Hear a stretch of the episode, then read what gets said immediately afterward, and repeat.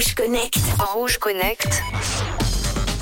Hello à tous, salut Manu. Aujourd'hui dans Rouge Connect, on se penche sur un méga challenge, réussir à lire un rouleau de papyrus calciné sans avoir à le toucher. Ça, euh, c'est un challenge et c'est un gros défi lancé par l'université du Kentucky.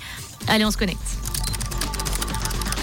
Alors on parle ici d'un vieux papyrus de 2000 ans ayant brûlé lors de la célèbre éruption du Vésuve qui détruisit les villes de Pompéi et d'Herculanum en l'an 79. Ce fragile rouleau a ainsi été retrouvé au XVIIIe siècle sur les ruines de cette ancienne cité romaine en ce qu'il fut la bibliothèque personnelle de Lucius Caesonius, autrement dit le beau-père de Jules César. Il y a 1800 autres papyrus qui ont également été exhumés lors de ces fouilles et donc une mine d'or pour les archéologues qui, tu t'en doutes, ne rêvent que de pouvoir lire les secrets qu'ils renferment. Oui, mais voilà. Impossible de dérouler ces précieux rouleaux carbonisés sous peine de les voir tomber en poussière.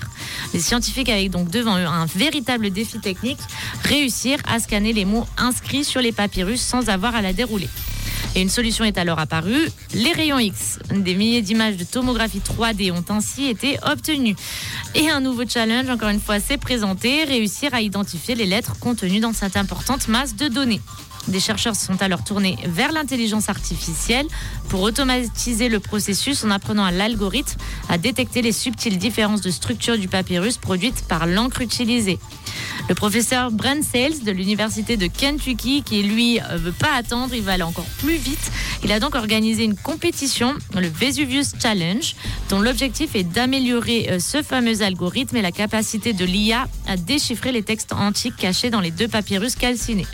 Et c'est un étudiant de l'université du Nebraska Lincoln qui a réussi ainsi à améliorer le processus d'apprentissage automatique et il est le premier à déchiffrer un mot le mot violet en grec ancien dans un des rouleaux carbonisés dont aucune lettre n'avait encore pu être extraite. Histoire à suivre, en tout cas, l'IA au service de la science et de la découverte. Moi, je sais pas vous, mais je valide.